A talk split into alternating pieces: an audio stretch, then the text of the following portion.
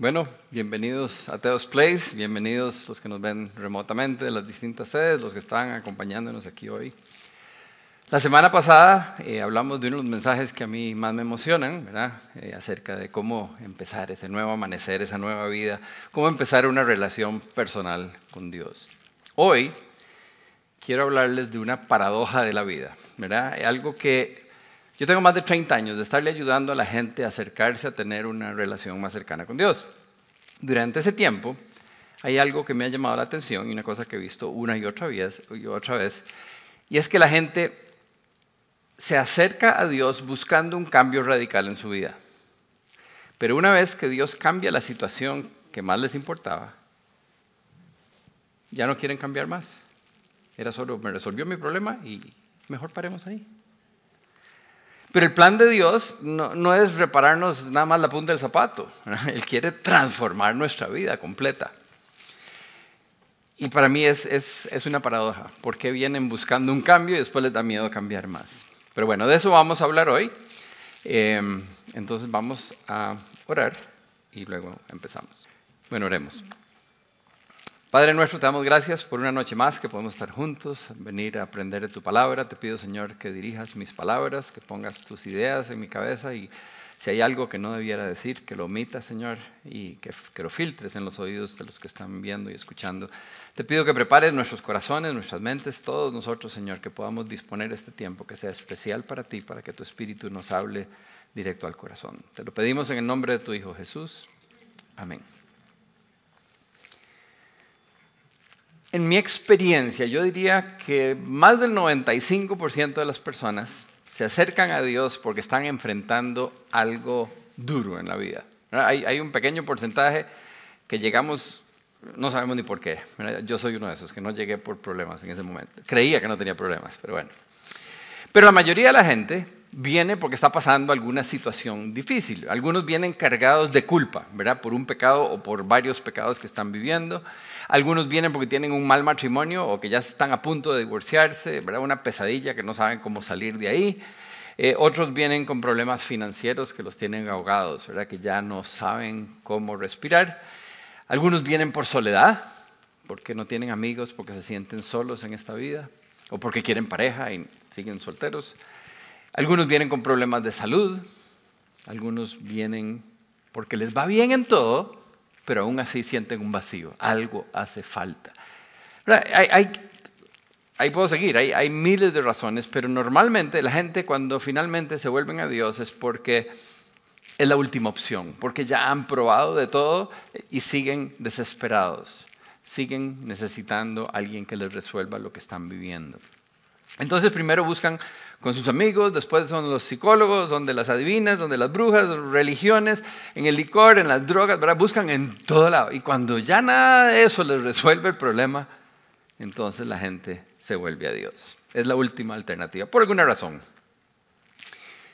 Lo que les decía yo desde el principio era de esa paradoja o incoherencia que encuentro, es que se vuelven a Dios, Dios les muestra su amor y su poder y, los ayuda a salir adelante de la situación que tenían, ¿verdad? Les consigue pareja o, los saca del, mal matrimonio, se los arregla, ¿verdad? De alguna manera les resuelve el problema que tenían, les muestra su amor y su poder y después les pide un poquito más y dice, ah, no, no, hasta ahí está bien.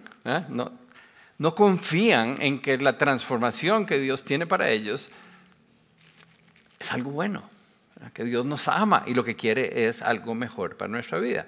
Ellos, ellos quiero decir, muchos de nosotros, queremos seguir en la misma vida que traíamos antes. Nada más queríamos que nos resolviera el problema. Ahora, Dios no envió a su Hijo simplemente para arreglar un detalle de nuestra vida, sino ofrecernos una nueva vida. Segunda de Corintios 5:17.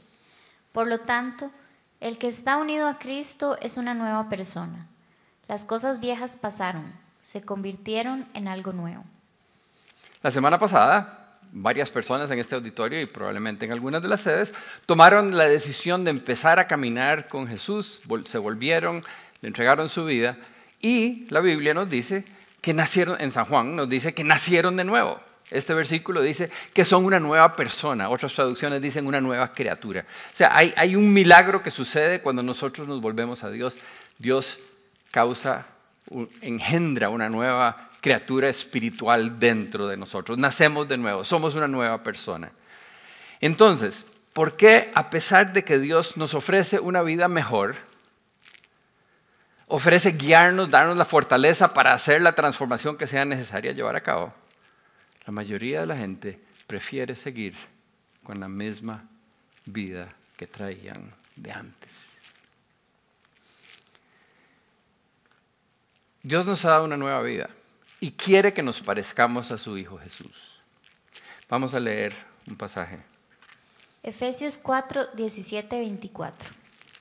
Esto, pues, es lo que les digo y les encargo en el nombre del Señor, que ya no vivan más como los paganos, los cuales viven de acuerdo con sus equivocados criterios y tienen oscurecido el entendimiento. Ellos no gozan de la vida que viene de Dios, porque son ignorantes a causa de lo insensible de su corazón. Se han endurecido y se han entregado al vicio, cometiendo sin freno toda clase de cosas impuras. Pero ustedes no conocieron a Cristo para vivir así, pues ciertamente oyeron el mensaje acerca de Él y aprendieron a vivir como Él lo quiere, según la verdad que está en Jesús. Por eso, deben ustedes renunciar a su antigua manera de vivir y despojarse de lo que antes eran, ya que todo eso se ha corrompido a causa de los deseos engañosos. Deben renovarse espiritualmente en su manera de juzgar y revestirse de la nueva naturaleza creada a imagen de Dios y que se distingue por una vida recta y pura, basada en la verdad. Es un pasaje un poquitico largo, pero resumiéndoles lo que decía ahí, y ahorita lo vamos a ver con cuidado, decía que la manera en que vivíamos antes estaba pal tigre, que tenemos que dejar eso atrás, vestirnos con la nueva manera de vivir, que nos parezcamos a Dios. Entonces vamos a ver eso que acabamos de leer, pero vamos a verlo por partes. Efesios 4, 17, 20. Esto pues es lo que les digo y les encargo en el nombre del Señor, que ya no vivan más como los paganos, los cuales viven de acuerdo con sus equivocados criterios y tienen oscurecido el entendimiento. Ellos no gozan de la vida que viene de Dios porque son ignorantes a causa de lo insensible de su corazón. Se han endurecido y se han entregado al vicio cometiendo sin freno toda clase de cosas impuras. Pero ustedes no conocieron a Cristo para vivir así. Ok. Pablo empieza diciendo, les digo esto por encargo del Señor.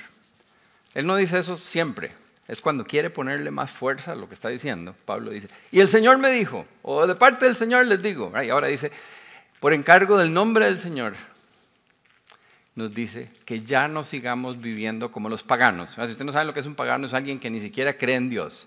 Dice, no sigan viviendo como si ustedes no creyeran en Dios. No sigan viviendo como vivían antes de volverse a Dios. No suena como una sugerencia, ¿verdad? Es más como un mandato. Ya deje esa vara, diríamos nosotros, ¿verdad? Ya dejen de vivir como vivían antes. Pero si nosotros leemos el resto del contexto lo que acabamos de leer, sí es una sugerencia con un poco de fuerza para nuestro beneficio. nos está pidiendo que hagamos algo que, que tiende a llegar al punto de mandato, pero no es un mandato para regañarnos o para golpearnos o para quitarnos algo, sino para darnos algo mejor. Es para nuestro propio bien.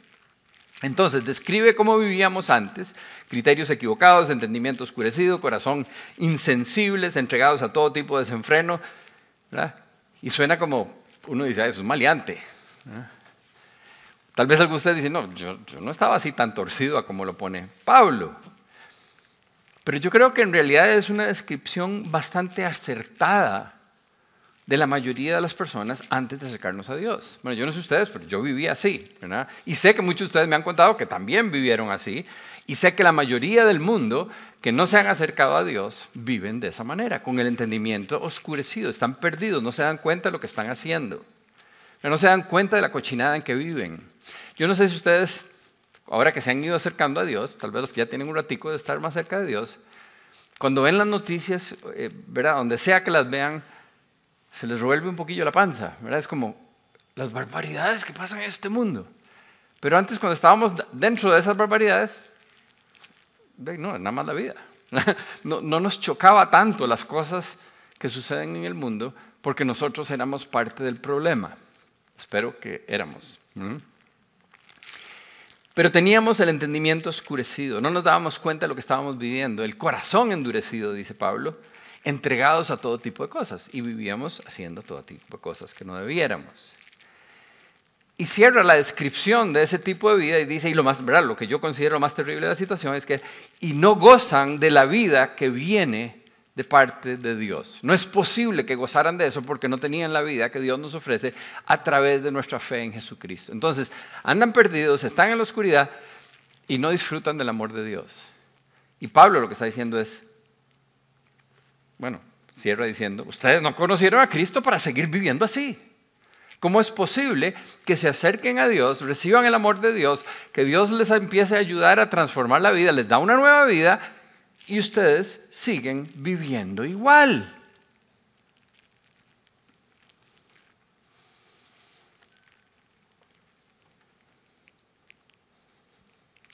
No conocimos a Cristo para seguir viviendo así.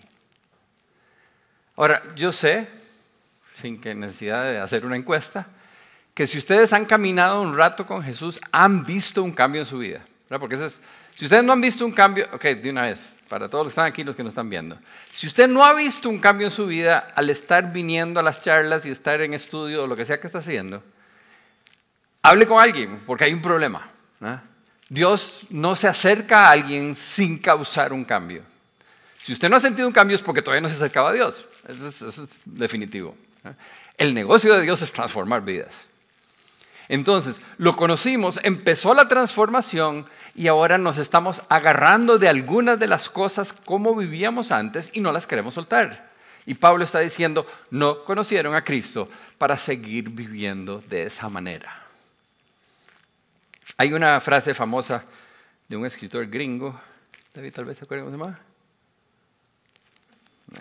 Eh, me dijo, usted me dijo, eh, no importa, em, que dice, Dios nos ama tal y como somos, pero nos ama demasiado para dejarnos así. Él quiere que seamos como su Hijo Jesús. Efesios 4, 20, 22. Pero ustedes no conocieron a Cristo para vivir así, pues ciertamente oyeron el mensaje acerca de Él y aprendieron a vivir como Él lo quiere, según la verdad que está en Jesús. Por eso, deben ustedes renunciar a su antigua manera de vivir y despojarse de lo que antes eran, ya que todo eso se ha corrompido a causa de los deseos engañosos. Ok. Dice, una vez que empezamos a escuchar el mensaje, aprendimos cómo quiere Dios que vivamos. Lo que está diciendo es, ustedes no son ignorantes, lo que yo les estoy hablando, ustedes ya saben de lo que estoy hablando. Ustedes saben cómo Dios quiere que vivan y ustedes saben a dónde no están viviendo como Dios quiere que vivan.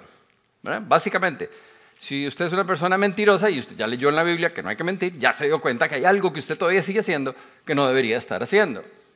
Si usted le está dando vuelta a la doña y ya leyó que no hay que darle vuelta a la doña, ¿verdad? Está haciendo algo que Dios... ¿verdad? Entienden, ustedes saben cuáles son esas cosas que ustedes siguen haciendo igual que las hacían antes, pero que no conocimos a Cristo para seguir viviendo de esa manera. No somos ignorantes, lo cual es peor, ¿verdad? Porque una cosa es cuando uno anda perdido porque está perdido y no tiene idea de dónde está. Pero aquí nos está hablando a nosotros, a sus hijos, a los creyentes, que ya sabemos, que ya hemos oído, que ya sabemos, ¿verdad? Que se nos enciende la luz del Espíritu Santo diciendo, no, no, Benjamín, por ahí no, ¿verdad? y seguimos agarrados de la vieja naturaleza, de nuestra antigua manera de vivir. Y entonces nos dice que renunciemos a esa antigua manera de vivir, que nos despojemos de lo que antes éramos. En otra traducción dice que nos quitemos el ropaje de la vieja naturaleza. Ahora, Dios no nos quita nada a la fuerza. A veces yo diría, ¿verdad? Como mi mamá, mi mamá sí le quitaba uno algo a la fuerza, si uno no hacía caso, lo corregía con fuerza. ¿verdad? Pero Dios no hace las cosas así. Dios es más paciente y amoroso. Y entonces, por más horrible o dañino que sea lo que estamos haciendo, Dios no nos fuerza, nos llama la atención, a veces nos llama la atención fuertemente, pero no nos fuerza. Él nos pide que soltemos, que renunciemos a esa ropa vieja, pero la decisión es nuestra. Por dicha, Dios no se rinde. No llega y le dice, Ernesto, no. Y dice, ay, qué necio, y lo deja. No, ¿verdad? A los cinco minutos va a decir, Ernesto, no. Y ahí sigue diciéndole que no, ¿verdad? Con la esperanza de que algún día Ernesto finalmente diga, ok, Dios, aquí está, tome. Y suelta aquello que debería de haber soltado. Dios no nos deja tirados. Él tiene persistencia. Pero a veces no le ponemos atención, le damos la espalda, nos negamos a obedecer. Y a pesar de nuestra estupidez, Dios nos sigue amando y persistentemente esperando a que estemos listos para dejarnos y que Él pueda transformar nuestra vida. Leí acerca de un señor que cuenta que cuando su hija estaba pequeña, vivían cerca de un parque, y la llevaba a jugar en una cajita de arena. Y que un día la llevó a jugar, la puso en la cajita de arena, y en eso llegó el que vende helados, y entonces se volvió para comprarle un helado a la chiquita, para regalarle, ¿verdad? Algo bonito. Pero compra el helado y cuando se da vuelta, se da cuenta que la chiquita tiene la boca llena de arena. Y entonces él dice, ¿Ustedes creen que yo la seguí amando a pesar de que tenía la boca llena de arena? Por supuesto. Yo la amaba tal y como estaba, con la boca llena de arena. Pero porque la amo, no la podía dejar así. Y entonces la llevé a la fuente de agua y le puse a escupir y a lavarle y le lavé la boquita a pesar de que ella estaba luchando y le incomodaba. ¿Por qué le saqué la arena? ¿Por qué le lavé la boca? Porque la amo. Y Dios hace lo mismo con nosotros. Nos sostiene sobre la fuente y nos dice, a ver, mijito, escupa. Suelte esa cochinada. Y trata de que aflojemos para sacarnos la inmoralidad, las rivalidades, los prejuicios, la amargura, los vicios, la deshonestidad, la ira, la falta de perdón, la avaricia, la envidia, y puedo seguir chorreando la lista, ¿verdad? Todos sabemos el montón de arena y cochinada que tenemos en la boca y que Dios quiere limpiar. Y no nos gusta que nos lave y que nos restriegue la cara, a nadie le gusta, ¿verdad? A veces preferimos dejarnos comer tierra en vez de dejarnos limpiar. Y algunos hasta se atreven a decirle, es mi vida, si me da la gana, como tierra. Y esa es la verdad, que si a usted le da la gana, coma tierra. Dios lo va a dejar. Pero el que sale perdiendo es usted. Porque Dios tiene algo mejor. Dios nos quiere limpiar porque tiene un helado. Porque sabe que la tierra no sabe rico y que no va a hacernos de ningún beneficio. Él quiere limpiarnos porque quiere que seamos como Jesús. Espero que se den cuenta que estas son buenas noticias, ¿verdad? Que, ¿verdad? uno empieza a leer que Pablo dice, quítense y pónganse, ¿verdad? Y suena como que nos está regañando, pero no, no nos está regañando, nos está diciendo, abran los ojos.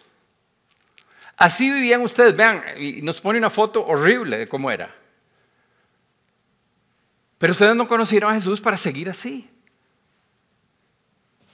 Quiere que nos dejemos limpiar para que Dios pueda transformar nuestra manera de vivir. Las buenas noticias es que no estamos condenados a seguir viviendo con la personalidad que teníamos. Estamos acostumbrados a decir o pensar, es que yo soy un amargado, es que yo soy así, yo soy arrancado. para los que, extranjeros, eso es de enojo fácil. Eh, es que yo soy envidioso, y así soy. Y usamos esa excusa para seguir haciendo las cosas de la misma manera. Es que yo soy así. Yo siempre he sido así. Pero Dios nos está diciendo, si usted renuncia a la vieja manera de vivir, a la arena que tiene en la boca, yo lo voy a limpiar y tengo algo mejor para usted. O sea que no importa que, usted tenga 70 años o 90 años de ser un terco o un enojado o un lo que sea, Dios lo puede cambiar si usted renuncia a esa vieja naturaleza. Sigamos. Efesios 4, 23, 24. Deben renovarse espiritualmente en su manera de juzgar y revestirse de la nueva naturaleza, creada a imagen de Dios y que se distingue por una vida recta y pura, basada en la verdad. Ok, antes de entrar en lo que dice ahí, tengo que hacer una aclaración que creo que es obvia, pero mejor, ¿verdad? Que no. Dios primero nos dice, quítense la ropa vieja. Y después nos llama a poner la ropa nueva. La razón por la que quiero aclararlo es porque algunos tratan de ponerse la nueva naturaleza sin quitarse el ropaje viejo. Tratan de tapar lo que verdaderamente son con buenas obras. Tal vez algunos de ustedes vienen regularmente a las charlas o están en estudios o están sirviendo, ayudando a la gente más necesitada o aportan generosamente. Tal vez hasta dan estudios pero no han renunciado totalmente a su antigua manera de vivir. Siguen sin perdonar, siguen en la fiesta, siguen en inmoralidad, siendo infieles o mentirosos. Están tratando de tapar la vieja naturaleza con el nuevo outfit. Ponemos algo ahí encimita como para tapar. Es como, imagínense ustedes que vienen saliendo del gimnasio todos sudados y se ponen un traje elegante encima para irse a una fiesta. A primera vista la gente va ay, qué elegante. Si se arriman, se van a dar cuenta que hay algo por debajo. Y si se arriman más, van a decir, qué Dios es, ¿verdad? Y yo creo que Dios nos huele a la distancia. Si no soltamos toda nuestra antigua manera de vivir, nunca vamos a disfrutar de la nueva vida que Dios tiene para nosotros. Es como comerse el helado con la boca llena de arena. Tratar de tapar la cochinada ahí con el helado. No vas a ver rico ni el helado ni la arena, ¿verdad?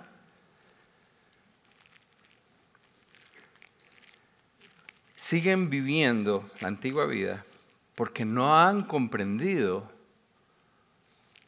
que así como Jesús se lo entregó todo por nosotros, Dios quiere que nosotros nos entreguemos totalmente a Él. La diferencia es que Jesús lo entregó todo y murió en la cruz para rescatarnos a nosotros.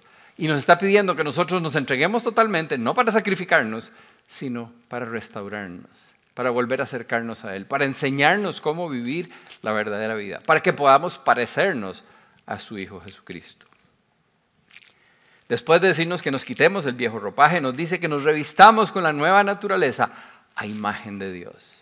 O sea, la ropa nueva que Dios quiere que nos pongamos es que nos parezcamos a Jesús. Suena muy bonito.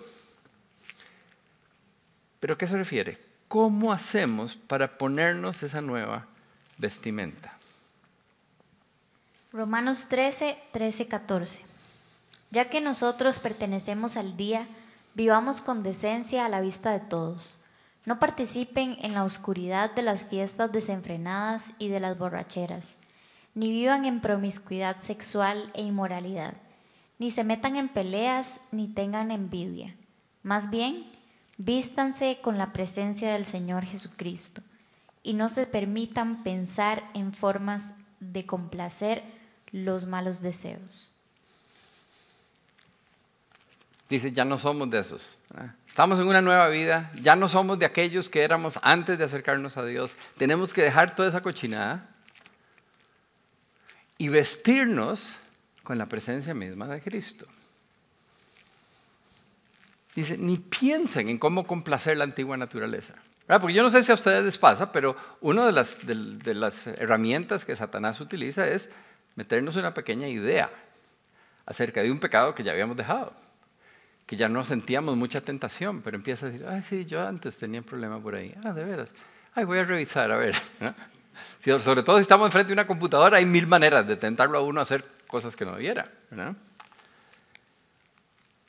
Dice, ni siquiera piensen en cómo complacer esa vieja naturaleza.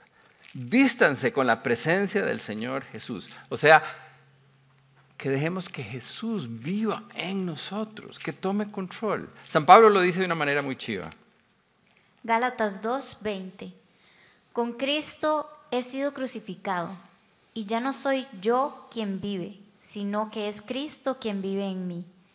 Y la vida que ahora vivo en el cuerpo, la vivo por mi fe en el Hijo de Dios, que me amó y se entregó a la muerte por mí. Esa es nuestra meta. Pablo está diciendo, yo he sido crucificado con Cristo, todos nosotros fuimos crucificados con Cristo. ¿Por qué? Porque nuestra vieja naturaleza fue crucificada. Jesús cargó con nuestros pecados en la cruz, eso murió ahí. Pero él dice, pero ya no soy yo quien vive, sino es Cristo quien vive en mí. Eso es ponerse la nueva naturaleza, es dejar que Cristo sea quien vive en nosotros, quien controla, quien nos lleva adelante, quien toma nuestras decisiones, quien maneja nuestra vida. Esa es nuestra meta, renunciar a nuestra antigua naturaleza, a nuestra antigua manera de vivir y dejar que nuestro corazón sea el hogar de Cristo. Y eso es un anuncio. Ese es el tema del campamento, no se lo pierdan. Ahora, no sé cómo ven ustedes este versículo, dependiendo de la madurez que ustedes tengan en la fe. Algunos de ustedes apenas están empezando a caminar en Cristo y tal vez ni les llame la atención al versículo, ¿verdad? Algunos lo ven como ah, una utopía, eso es, es que será San Pablo. Pero yo creo que ya otros tenemos un nivel que debería de antojarnos. Debería de ser como, uff, esa es mi meta. Yo quiero llegar a poder decir lo que Pablo dijo. Pero como es difícil entender esta idea, ¿cómo hago yo para ya no soy yo quien vive, sino es Cristo quien vive en mí? La vida que ahora vivo, la vivo por la fe. ¿Verdad? Suena un poco... ¿Cómo hago eso? Y entonces les voy a hacer un ejercicio para ayudarles a imaginárselo, a visualizárselo. Espero que ustedes sean de los que imaginan cosas. Em, vamos a tratar de visualizar cada uno en su vida, ¿verdad? ¿Cómo sería revestirnos de la nueva naturaleza, imagen de Dios?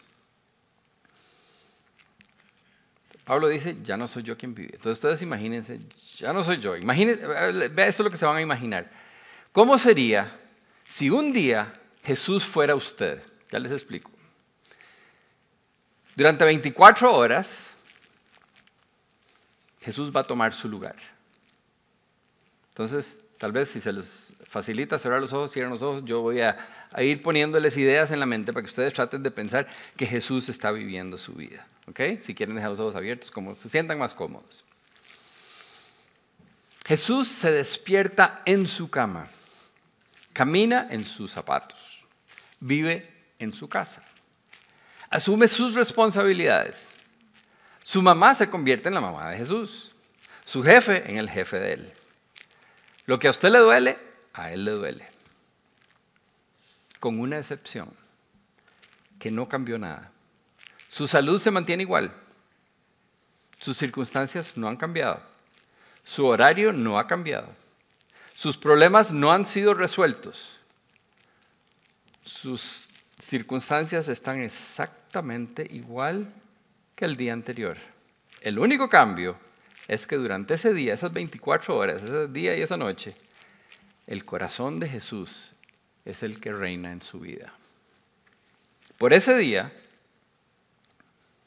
Jesús gobierna. Durante ese día, cada acción es guiada por las prioridades de Jesús, por lo que le apasiona a Jesús, por el amor de Jesús. Ahora sí, imagínenselo. Imagínense por un momentito. Verdaderamente traten de ponerse ahí y piensen, ustedes se están levantando en la mañana y se acuerdan lo que ustedes hacen al levantarse en la mañana, donde van a hablar con la esposa o con los hijos o con la muchacha o lo que ustedes hacen y es Jesús el que habla. Y es Jesús el que decide qué van a desayunar. y se montan en el carro y es Jesús el que va manejando y la manera de manejar y la decisión si deja pasar el otro carro o no. Y es Jesús el que les dice dónde parquear y es Jesús el que los guía para hablar con el profesor o con el jefe a tomar las decisiones que ustedes tienen que tomar. Jesús está tomando cada decisión, está actuando en vez de usted. Ahora sí, ¿cómo sería ese día? ¿Usted cree que la gente lo notaría? ¿Su familia? ¿Verían alguna diferencia en, en usted? sus compañeros de estudio o de trabajo pensarían que, ¿qué le pasa? ¿O no verían nada? Sus amigos más cercanos, ¿creen ustedes que detectarían tal vez más gozo o más paz o más paciencia? La gente con quien usted no se lleva bien, lo notarían más amoroso y misericordioso. ¿Y usted cómo se sentiría ¿Cómo se sentiría tener el corazón de Dios actuando en nosotros? Bajaría nuestro nivel de ansiedad. Mejoraría nuestra capacidad de enojarse.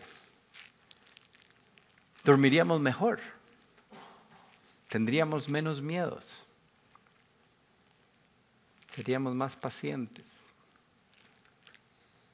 Aún más importante, seguiríamos haciendo todo lo que hacemos Ahora piensen en lo que ustedes tenían planeado hacer. Si Jesús estuviera al mando, ¿cambiaría ese plan? ¿O harían exactamente las mismas cosas que estaban planeando hacer? Una buena pregunta. ¿Cambiaría algo? ¿Se imaginan? Ya, ok, ya pueden despertarse del sueño.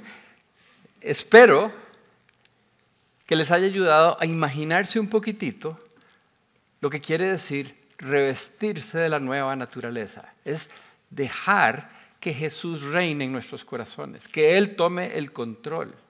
¿Verdad? Porque a menudo, eh, con la gente todos, eh, en detallitos me doy cuenta, les pregunto, ¿van a ir al campamento? Y dicen, ay, no, es que voy a, ir de viaje a tal lado. Y y le pregunto a Jesús, y yo. Y ellos, ¿por qué? Porque si Jesús es el que manda en su vida, antes de tomar una decisión importante debería preguntarle a Él. Dicen, ah, ok. No se les había ocurrido. Entonces, ¿cómo va a controlar su vida Jesús si usted toma decisiones importantes sin siquiera tomarlo en cuenta? Y seguimos viviendo como vivíamos antes, sin cuestionarnos. A pesar de que tal vez ya hemos leído en la Biblia que no es así, que no es por ahí. Esta imagen que espero que hayan podido ver, Jesús guiando, es como Dios quiere que vivamos todos los días de nuestra vida. Él nos ama tal y como somos, pero nos ama demasiado para dejarnos así. Él quiere cambiarnos. Él quiere que pensemos y que actuemos como Jesús. Ahora, la buena noticia que les tengo, si acaso no sabían, es que si nosotros le entregamos nuestra vida a Dios en algún momento, Jesús ya vive en nuestros corazones. Segunda de Corintios 13:5. Examínense para ver si están en la fe. Pruébense a sí mismos. ¿No se dan cuenta de que Cristo Jesús está en ustedes? A menos que fracasen en la prueba básicamente lo que está diciendo es, a menos que no tengan fe en Jesús, ¿verdad? Pero si ustedes ya depositaron su fe en Jesucristo, ustedes, ya Cristo vive en ustedes. Entonces ya tienen el primer paso, ya está ahí, nada más es darle el control, ¿verdad? Él vive en nosotros a través de nuestra fe, a través del Espíritu Santo, y Él quiere tomar el control. Él quiere cambiar nuestras vidas. Él quiere que renunciemos a nuestra antigua naturaleza, a nuestra antigua manera de vivir, que nos revistamos con la nueva naturaleza, cediendo el control dejando que el Espíritu Santo nos llene, nos inunde y nos transforme a la imagen de Jesús. Entonces hoy, quiero motivarlos, es, verdad, está fácil. Les, dije dos cosas. quiten y pongan, ¿verdad? Quiten lo viejo y pongan lo nuevo. Entonces lo que quiero es que motivarlos es que se lo pidan a Dios, porque ni eso podemos hacer, ¿verdad? Él, dice, renuncien y nosotros renunciar, uh", ¿verdad? Entonces, pedirle a Dios que les ayude a renunciar a la antigua naturaleza, a detectar cuáles son esas partes de la vieja manera de vivir que no han soltado todavía, que les ayude a renunciar a ellas y que les ayude a reemplazarlas con la nueva naturaleza, con el nuevo outfit, ¿verdad? De Jesús. Y ahora va a haber un tiempo de música, entonces pueden aprovechar durante están cantando y adorando a Dios y pueden estar en ese momento también pidiéndole a Dios que les ayude a reconocer qué son esas cosas que necesitan soltar. O al final, cuando hay tiempo de oración, pueden aprovechar ahí. Pero, pero no, no lo dejen para después. De una vez empiecen a pensar qué es lo que tengo que dejar, qué es lo que Dios quiere que deje, qué es lo que Dios quiere que cambie, cómo hago para escupir esa arena que tengo en la boca para poder disfrutar del helado que Dios tiene para mí. Vamos a orar. Padre nuestro, te damos gracias por esta noche, Señor. Te damos gracias por las palabras que dejaste a través del apóstol San Pablo, que nos llaman a reconocer que a pesar de que te conocemos y que fuimos llamados a una nueva vida, seguimos agarrados de algunas cosas de nuestra antigua naturaleza, nuestra antigua manera de vivir. Te pido que nos ayudes a identificar esas cosas y a, soltarlas, a renunciar a ellas y darte permiso para que tu Espíritu Santo vaya transformando y limpiando y que cada vez nos podamos parecer más a tu Hijo Jesús. Te pedimos estas cosas en su nombre.